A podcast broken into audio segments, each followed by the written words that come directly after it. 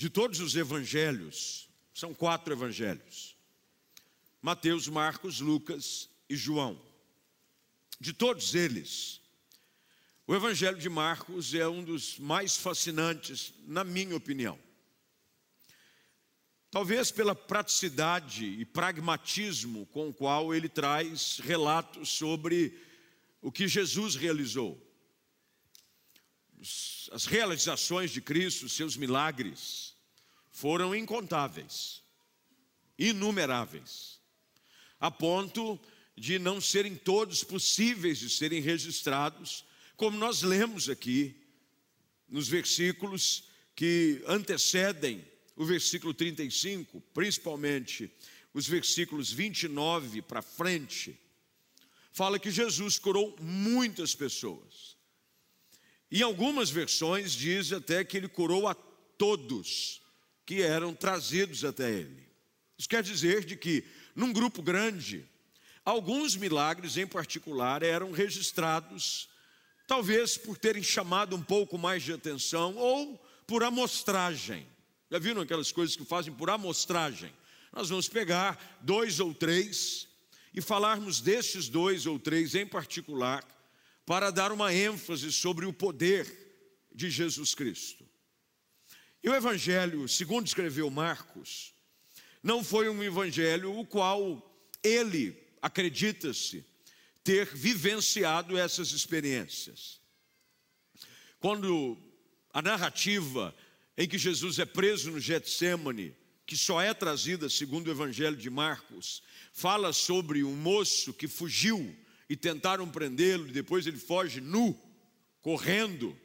Acredita-se que é esse próprio Marcos, porque imagina-se os estudiosos de que Marcos, João Marcos, deveria ter 12, 13 anos durante o período do ministério público de Jesus. Ele tinha um tio que depois se torna um proeminente personagem no início da igreja, Barnabé. Portanto, ele tinha um, um relacionamento muito próximo dos primeiros discípulos de Jesus. E acredita-se também de que ele tenha sido discipulado diretamente por Pedro, o apóstolo Pedro.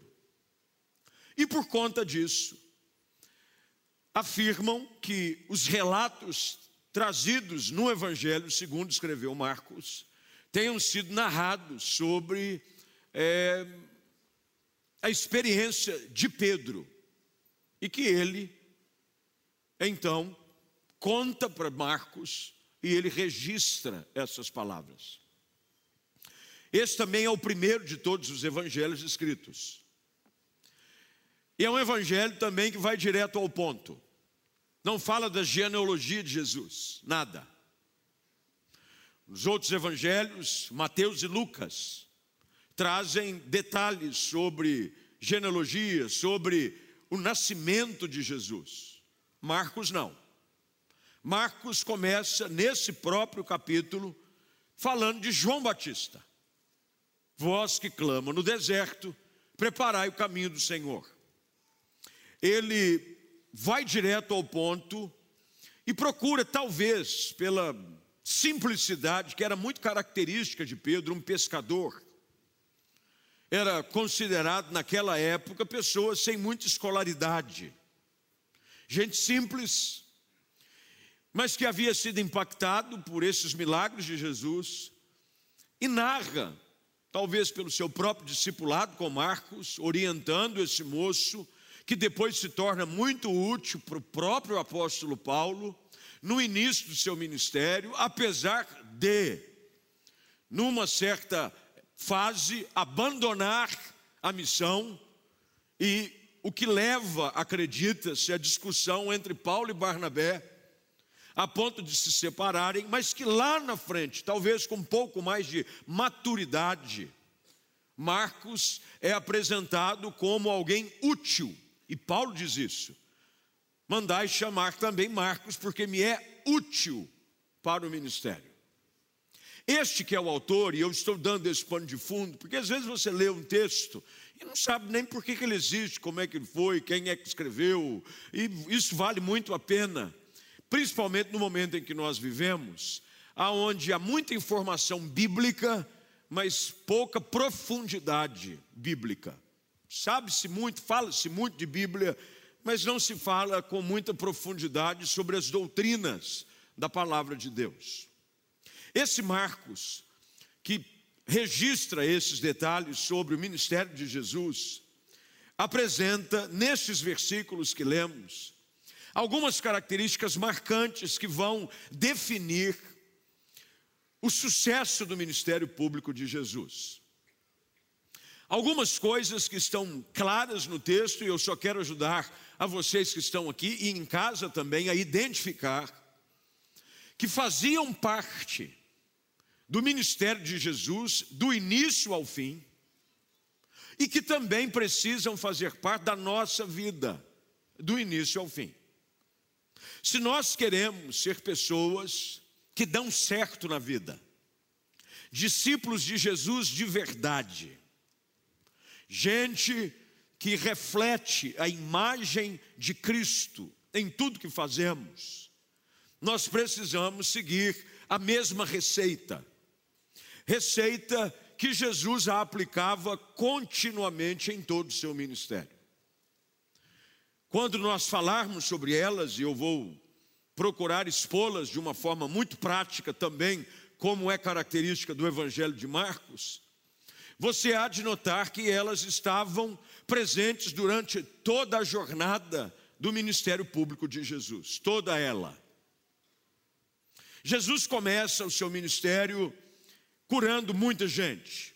Ele seleciona um grupo de discípulos, no verso de número 16, esses discípulos são aqui apresentados, é uma narrativa um pouco mais simples daquilo que com mais detalhe está em Lucas capítulo 5, aonde Simão e André, logo mais adiante, Tiago e João são irmãos, duas duplas de irmãos, são chamados para compor aqueles que mais tarde se chamariam, se transformariam e seriam conhecidos como os apóstolos de Jesus.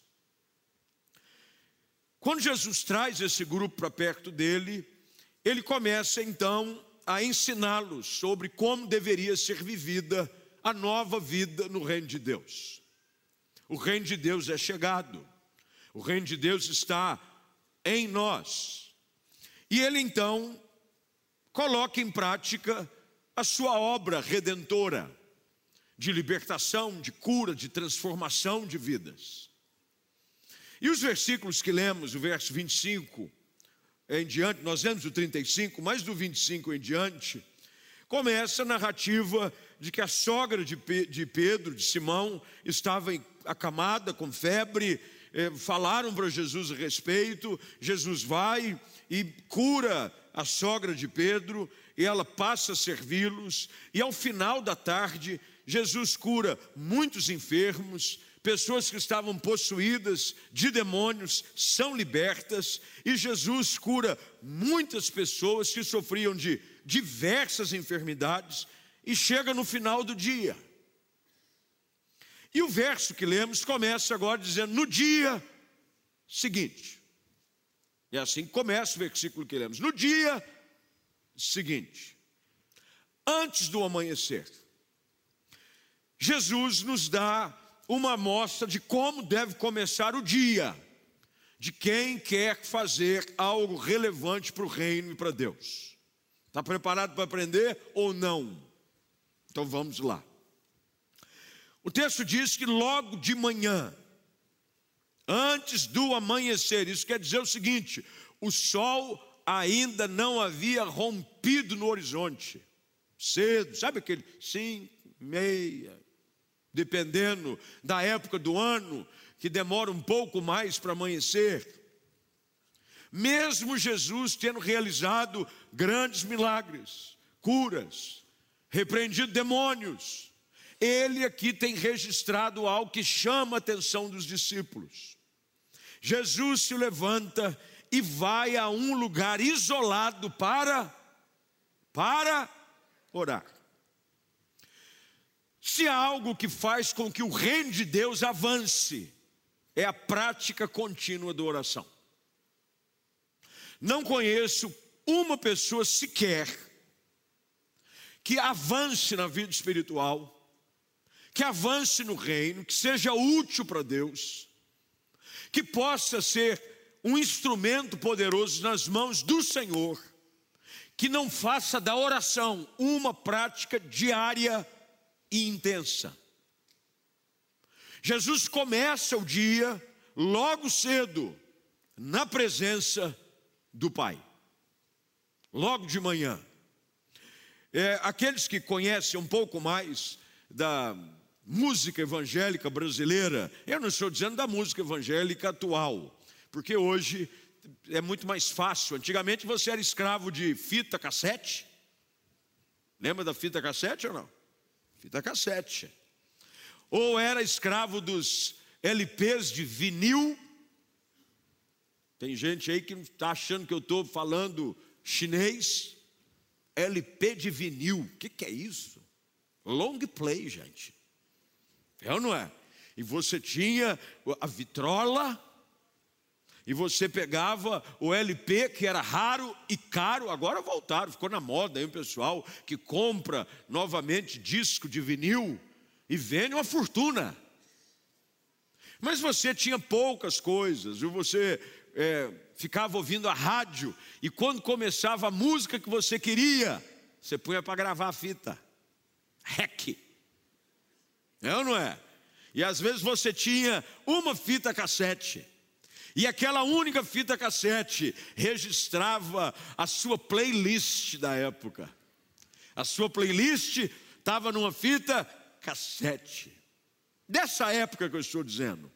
Havia uma canção que dizia assim: Logo de manhã quero te buscar, tua voz ouvir, teu amor sentir. Quem que é dessa época aí? Tem uns dinossauros gospel aí no meio logo de manhã. Isso nada mais é do que uma menção do salmista. O salmista diz de que logo pela manhã ele busca a presença de Deus. O segredo para um dia bom é quando você começa ele. Dizem que a refeição mais importante do dia qual é? Café da manhã. Os nutricionistas, pelo menos os que eu ouvi até hoje, não que eu siga de perto, mas pelo menos eu os ouço. Dizem que você tem que tomar café como um rei, almoçar como um príncipe e jantar como um plebeu. Dizem que é assim.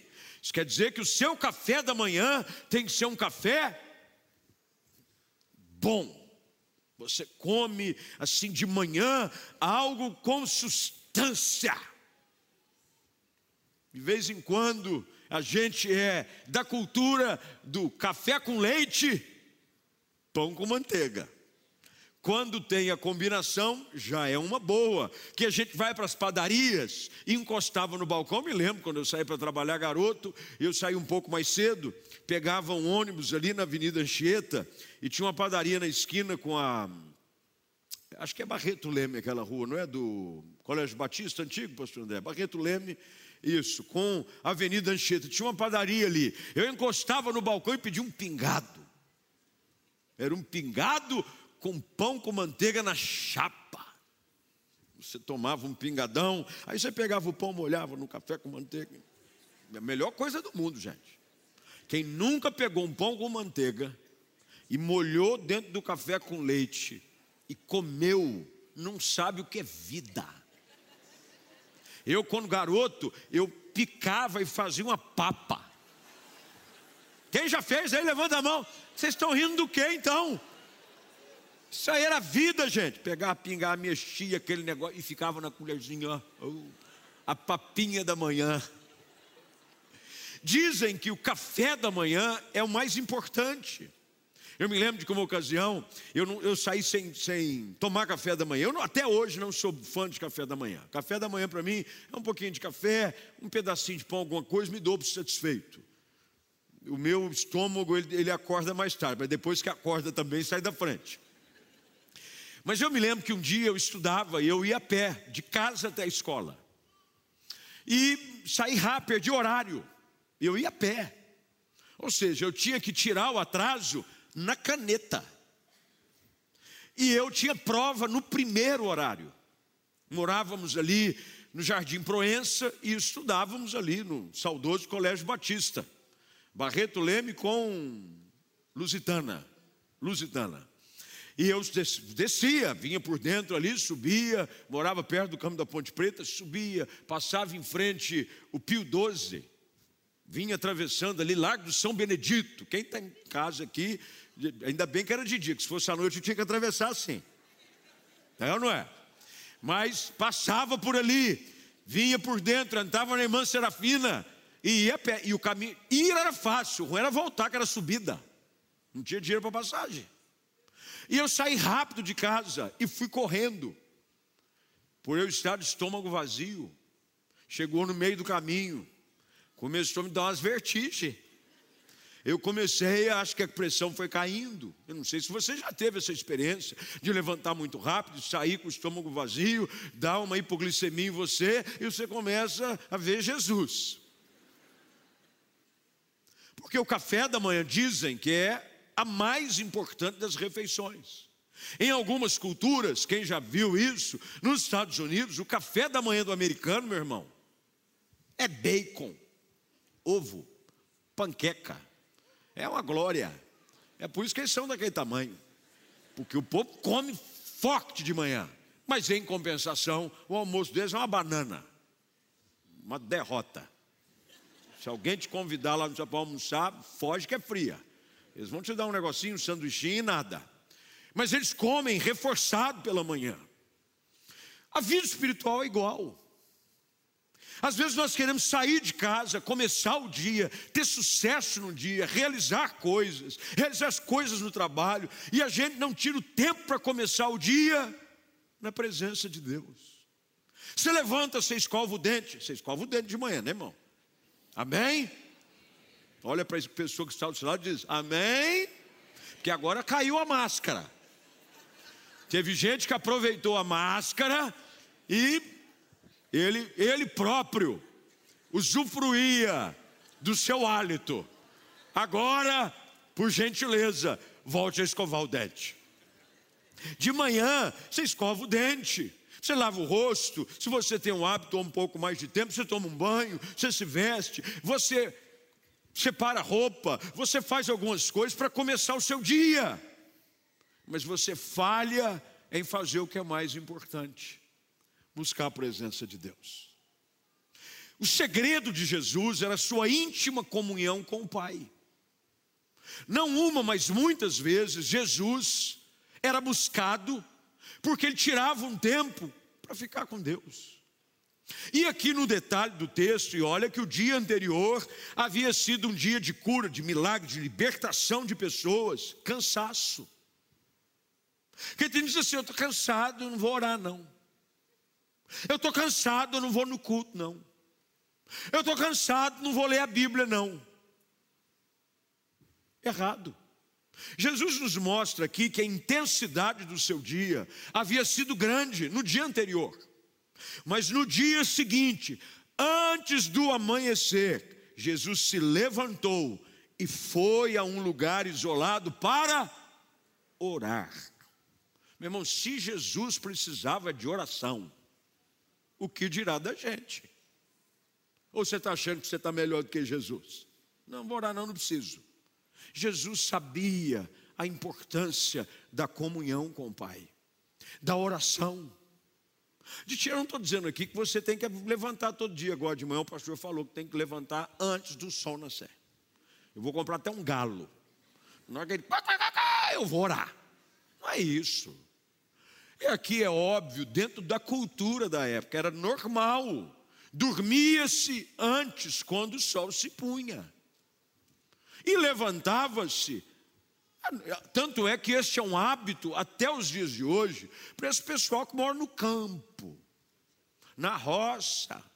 É assim, você vai para alguém que mora na roça, ele dorme com as galinhas. Na hora que as galinhas começam a recolher, ele recolhe também. Manhã, quando as galinhas começam a cacarejar de manhã, ele está de pé. O que aqui nós precisamos aprender é de que a prática da oração deve ser a forma como você começa o seu dia. Começa o seu dia orando. Olha, eu posso fazer um desafio para você aqui. Se você fizer da prática da oração um hábito diário, todos os dias pela manhã, antes de você fazer qualquer coisa, você orar, pode ter certeza, o seu dia vai melhorar. Deus vai te usar mais. Porque Deus não pode usar aqueles que não o buscam logo de manhã. Normalmente a oração para muitos, ela é uma válvula de escape. Ela é como aqueles alarmes de incêndio que tem em prédios que são acionados quando o fogo já começou a espalhar. Quando a oração é muito mais do que isso. A oração é fonte de comunhão e poder com Deus. Eu tenho que orar. Jesus orava. Ele diz aos seus discípulos: orai em todo tempo, vigie e ore. Tem que orar. Um povo que não ora fica improdutivo nas suas obras. Tudo que Jesus fazia, ele sabia que dependia da sua íntima comunhão com o Pai. E a comunhão com Deus, meu irmão, se dá pela prática da oração. Comece o dia orando. Isso não quer dizer que você tem que começar agora é, um hábito esquisito. Mas abrir o olho, fale com Deus. Enquanto você está escovando o dente, fale com Deus.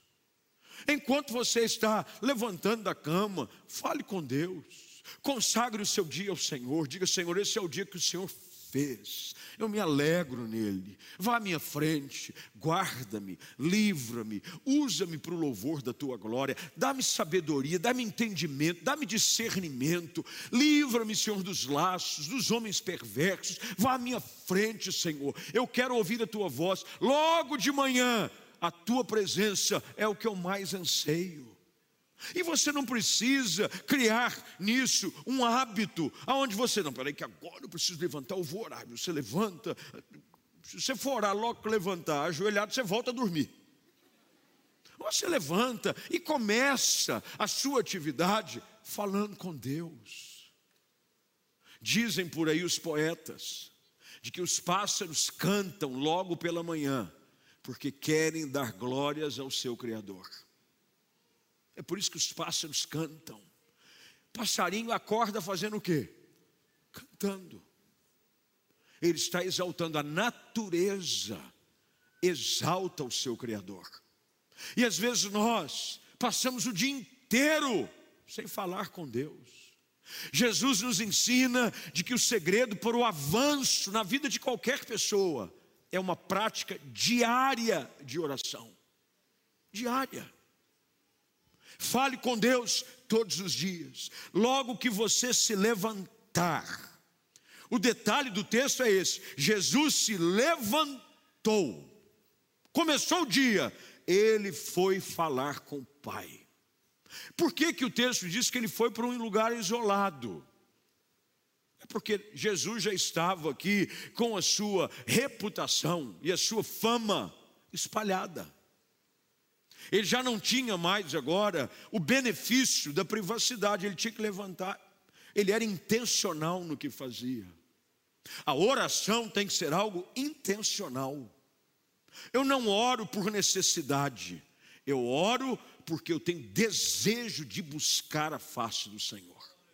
Jesus se levantava e ele ia a um lugar isolado para orar. Ele ia.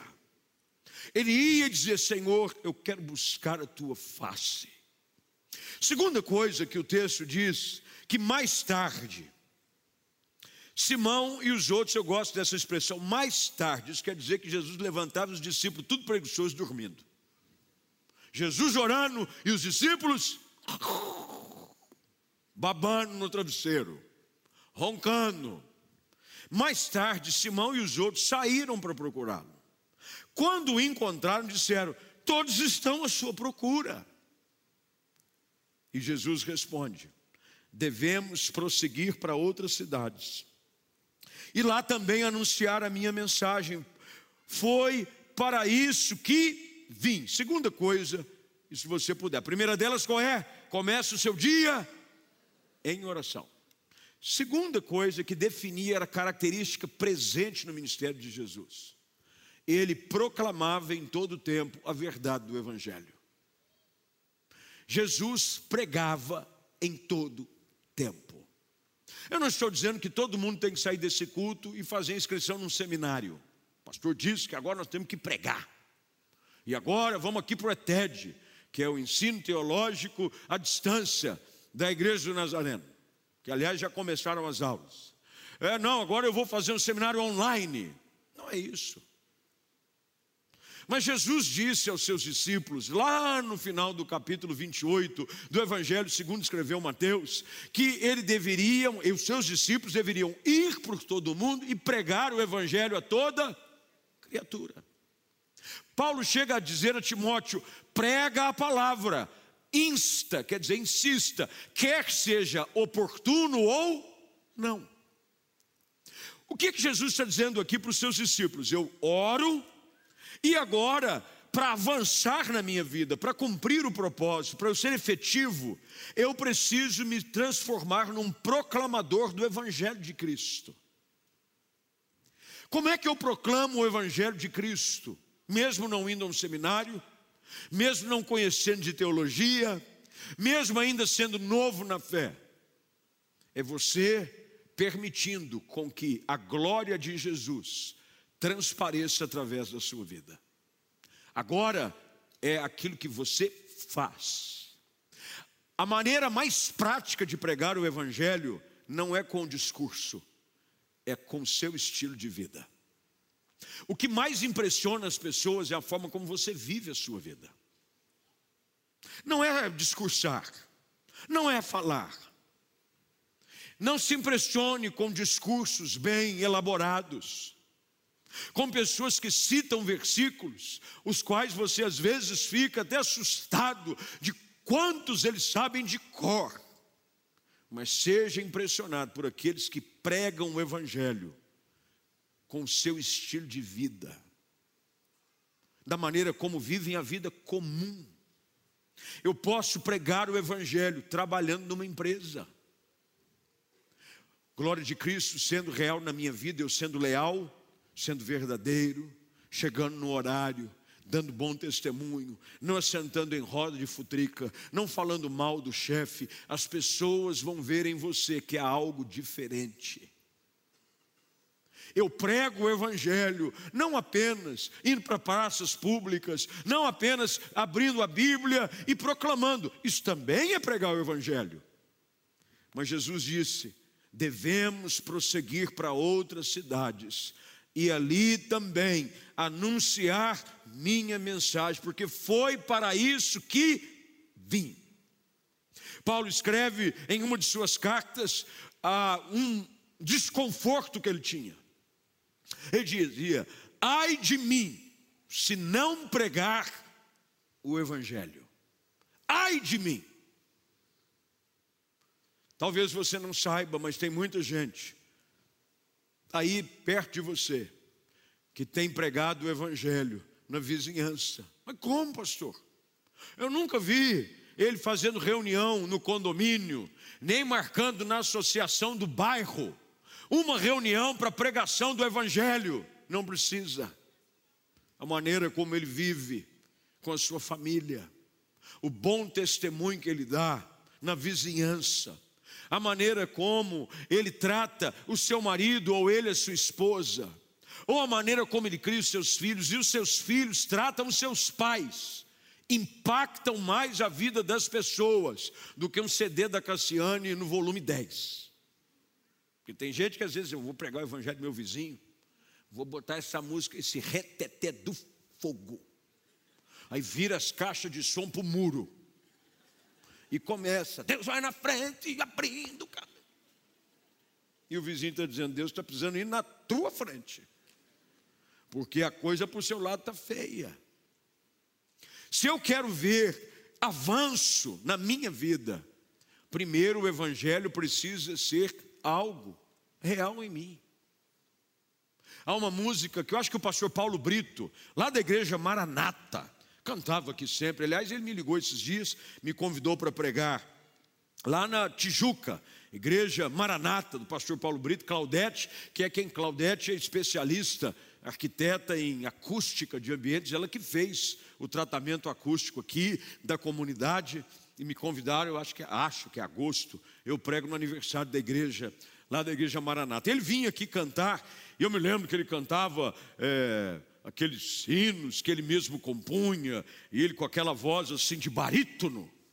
Mas tinha uma canção que ele cantava, eu acho que não era dele, mas era muito comum naquela época, que dizia assim: que os outros vendo-me glorifiquem a ti, Santo Deus que os outros, vendo-me, glorifiquem a Ti, outro Deus. Que os outros, vendo-me. Deixa eu fazer uma pergunta para você. Quando olham para você, as pessoas glorificam a Deus? As pessoas precisam olhar para nós e dizer: Louvado seja o nome do Senhor. E realmente existe um Deus verdadeiro, porque eu vejo Deus na vida dessa pessoa. Tem um pastor amigo que ele usa essa expressão de uma forma muito carinhosa. Quando ele quer reconhecer alguém como um discípulo de Jesus, ele se refere a essa pessoa dessa maneira: Eu vejo Deus na sua vida.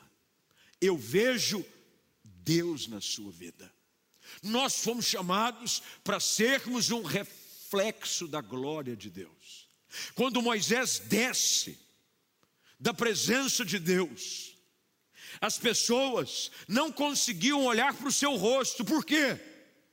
Porque o rosto de Moisés brilhava. Tem uma música também do Reteteca, mas brilhava, brilhava, o rosto de Moisés brilhava. Essa aí já é muito velha. Eu acho que eu aprendi no ventre da minha mãe.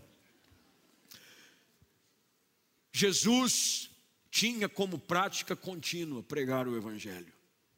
O texto diz que ele viajava por toda a região da Galiléia, pregando na sinagoga e expulsando demônios. Pregar deve ser uma responsabilidade comum de todos nós. Não é do pastor que está aqui nos cultos públicos.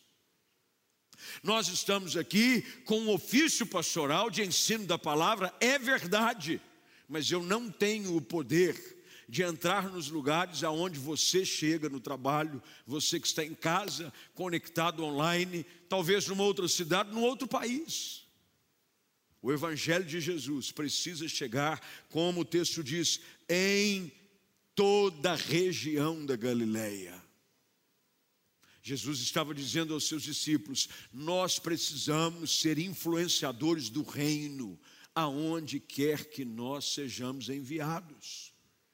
Deus quer fazer isso comigo, com você. Você tem que entrar nessa semana com essa perspectiva clara. Deus quer usar a sua vida como um proclamador de boas novas. Isso é evangelho. Evangelho significa boas novas. Você tem que chegar, e com você tem que chegar uma mensagem de esperança, uma palavra de afago, uma palavra de carinho, porque quando as pessoas perceberem que em você há algo que é difícil encontrar em outros lugares, ou quem sabe elas ainda não haviam encontrado, elas vão te procurar. Quem é que nunca já ouviu um testemunho ou tem experimentado consigo mesmo? O testemunho de que no trabalho, quando alguém está passando por uma luta, pastor, não sei, a pessoa me procura a pessoa quer compartilhar comigo o problema, a pessoa pede ajuda, é porque ela percebe que em você há algo que esse mundo não pode oferecer.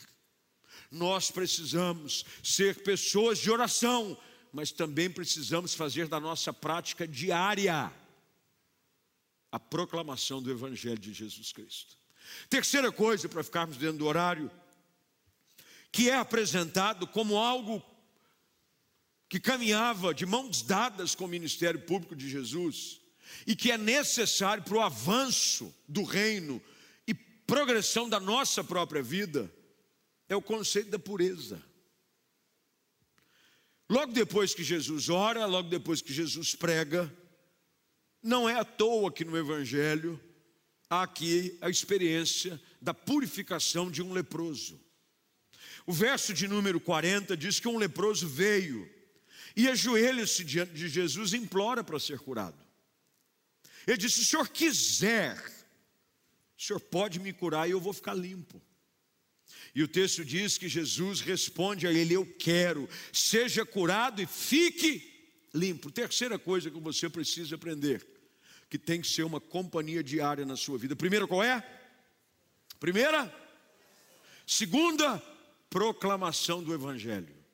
Terceira, pureza e santidade. Andar com a vida limpa é um pré-requisito para ser usado de forma extraordinária por Deus. Você ora, você lê a palavra e, consequentemente, o Espírito Santo de Deus quer te levar a uma vida de pureza. A resposta ao pedido do leproso, quanto à intenção do coração de Jesus, se o Senhor quiser, o Senhor pode me curar, eu vou ser limpo. Jesus disse: Eu quero, fica Olha o verbo no seu imperativo: fica limpo. Isso quer dizer o tempo. Como diz o texto de Eclesiastes: em todo tempo sejam alvas as tuas vestes. É ficar limpo o tempo, não é estar limpo. Porque de manhã, como eu disse, se você levanta e toma um banho, você lava a cabeça.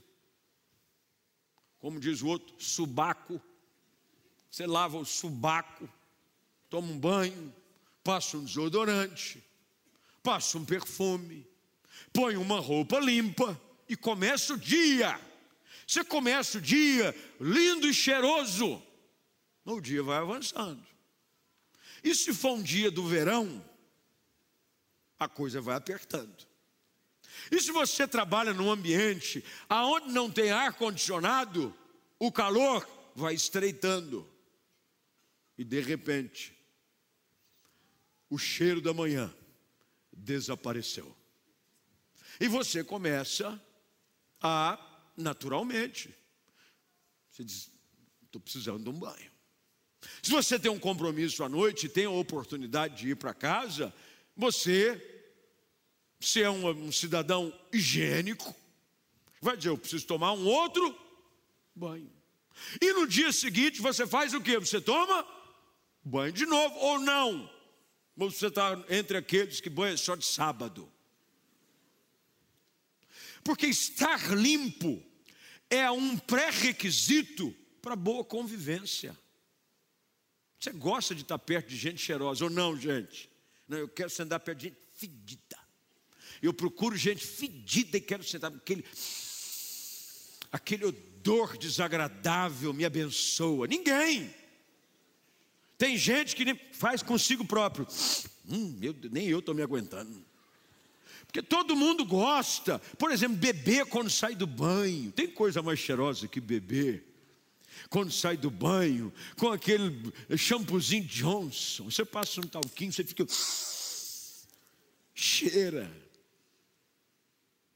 Jesus espera que na nossa vida, todos os dias, haja pureza nós devemos nos apresentar limpos diante de Deus. E se em algum momento, na nossa caminhada, por algum descaso, deslize, descuidado, nos sujarmos, é aquilo que João escreve na sua primeira carta. Se todavia pecarmos, temos advogado junto ao Pai. Não pode acostumar em viver sujo. Não, eu já acostumei. Já não tomo banho. Uma decisão. Já acostumei com o meu fedor. Quem quiser que me aguente assim. Eu adotei um novo estilo de vida. Gostei, gosto de ser fedorento. Deus te abençoe. Mas ninguém vai aguentar ficar perto de você muito tempo.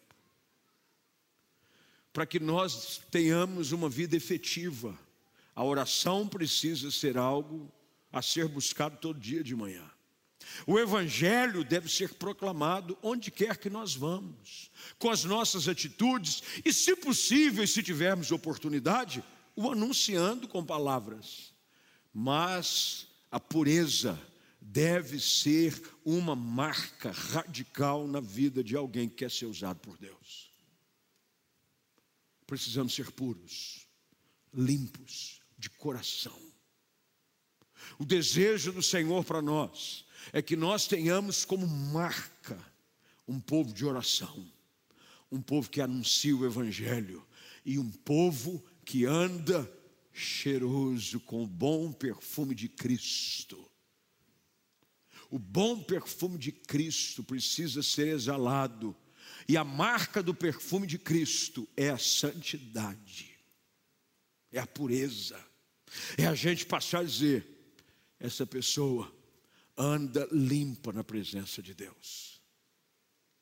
Quando Paulo escreve a sua carta aos Tessalonicenses, ele faz questão de enfatizar de que a característica que marca o povo de Deus é de que nós devemos apresentar o nosso corpo, a nossa alma e o nosso espírito íntegros e irrepreensíveis.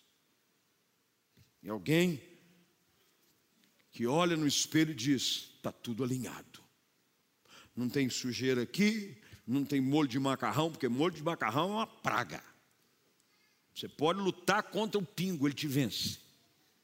Sempre tem um pingo ninja. Ele escapa e pinga em algum lugar. E é, ele aparece. É sempre quando você está de camisa branca.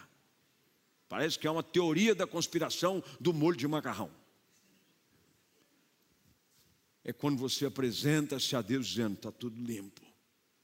E quando você adota essa fórmula usada por Jesus, Deus vai te usar. Deus vai usar você para deixar marcas profundas, porque o ministério de Jesus foi marcado por essas características: oração, pregação da palavra e pureza no seu estilo de vida em todas as áreas. Que Deus nos ajude a fazermos deste modelo uma prática diária e constante na nossa vida, para a glória do seu santo nome. Amém. Vamos ficar de pé, deixa eu orar com você. Vou convidá-lo a fechar os seus olhos, curvar sua cabeça.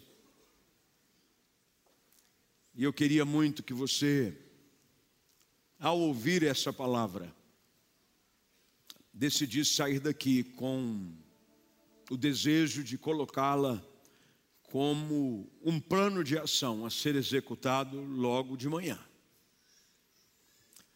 Pastor, eu entendi que a minha semana, o meu dia tem que começar na presença de Deus. Eu vou buscar a face do Senhor.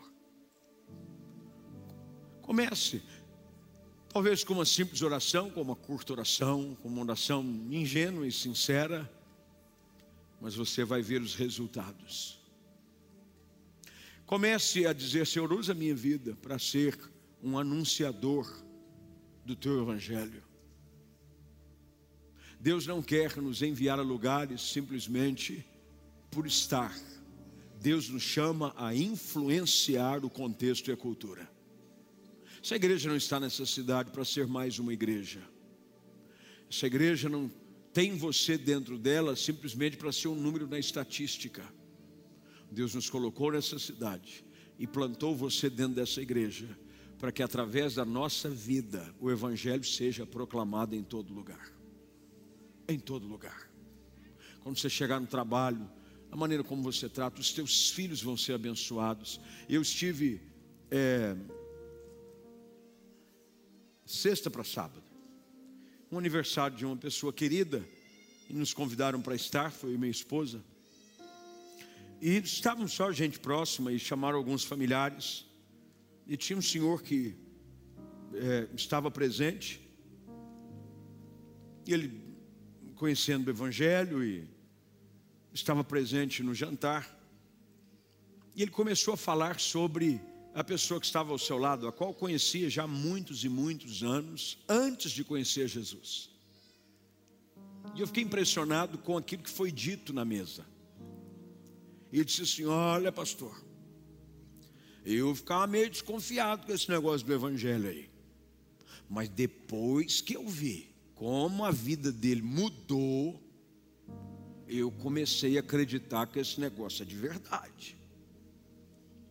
Quando eu vi como ele mudou,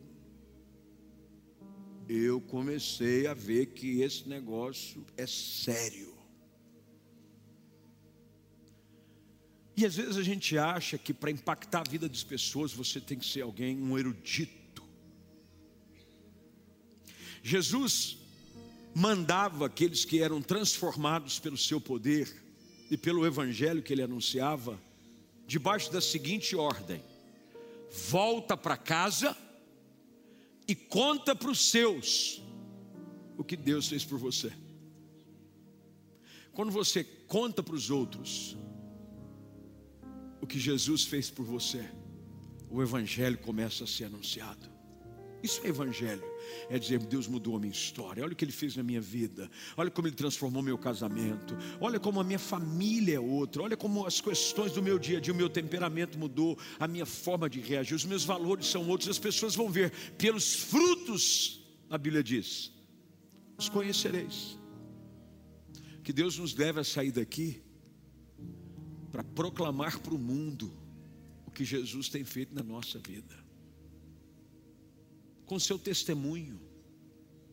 Jesus disse, antes de ser elevado aos céus, lá em Atos capítulo 1, de que nós receberíamos poder do alto com o Espírito Santo, não para serem pregadores eruditos, pessoas que têm uma erudição fantástica, que falam com poder de persuasão que ninguém consegue resistir.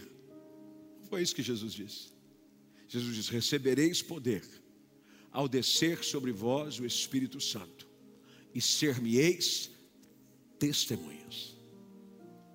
Testemunha é você ir diante de alguém e confirmar que algo é verdadeiro. Jesus é real, olha o que ele fez na minha vida. E você começa a fazer isso de uma prática diária. E porque o Evangelho é real na sua vida, você adota um estilo de pureza e de santidade. Você diz: Eu quero ficar limpo, porque o desejo de Jesus é que você fique limpo. Deus quer que você viva uma vida sem amarras com o pecado, sem viver com coisas as quais Deus não aprova na sua vida. E veja, quem produz isso em nós é Jesus, é o Espírito Santo. Nós não temos poder de andar em pureza pelas nossas próprias escolhas. Não, eu quero andar certinho, mas não consigo. Bem-vindo ao clube, eu também não consigo pelas minhas próprias forças. É por isso que você precisa do Espírito Santo. Você precisa dizer, Senhor, eu, eu entendi que o Senhor deseja que eu ande em pureza. Derrama sobre mim o teu Espírito. Me ajuda a vencer a minha carne, os meus prazeres, a inclinação do meu coração que é perverso me ajuda. E aí você vai ouvir de Jesus o que esse leproso ouviu: Eu quero, fica limpo. E todos os dias você vai ouvir de Jesus: Eu quero, fica limpo. E amanhã, quando o dia começar e você orar e você proclamar o Evangelho, você vai ouvir de Jesus: Eu quero, fica limpo. E quanto mais limpos nós ficamos na presença de Deus, mais efetivos nós nos tornamos para transformar o mundo e sermos usados para a glória de Deus. Vamos orar. Pai, nós te damos graças nessa noite porque há um plano o qual o Senhor estabeleceu para nós. Ajuda-nos. Ajuda-nos porque tantas vezes isso, infelizmente, tem se tornado algo comum na vida de tantas pessoas que querem ser efetivos, querem dar certo, querem ser usados pelo Senhor, mas falham em buscar a tua presença, falham em serem disponíveis para ti. Senhor, que o exemplo de Cristo, Ele é o nosso modelo maior em tudo, possa ser não só aprendido, mas colocado em prática na nossa vida. Ajuda-nos a adotar um estilo de vida de oração. Que o Evangelho, a tua palavra, ela esteja presente na nossa vida e que nós, onde quer que passemos ou andemos, possamos anunciar as tuas obras, ser um reflexo da tua glória. Que as pessoas, ao olharem para nós, possam ver que Jesus é real por aquilo que Ele tem feito na nossa vida. Dá-nos pureza, um estilo de vida de santidade, longe do pecado, que condena tudo aquilo que a tua palavra não aprova. Ó Senhor, produz em nós santidade pela ação do teu Espírito e que nós possamos ser instrumentos poderosos na tua mão para avanço do teu reino. Nós assim oramos em nome de Jesus. Amém.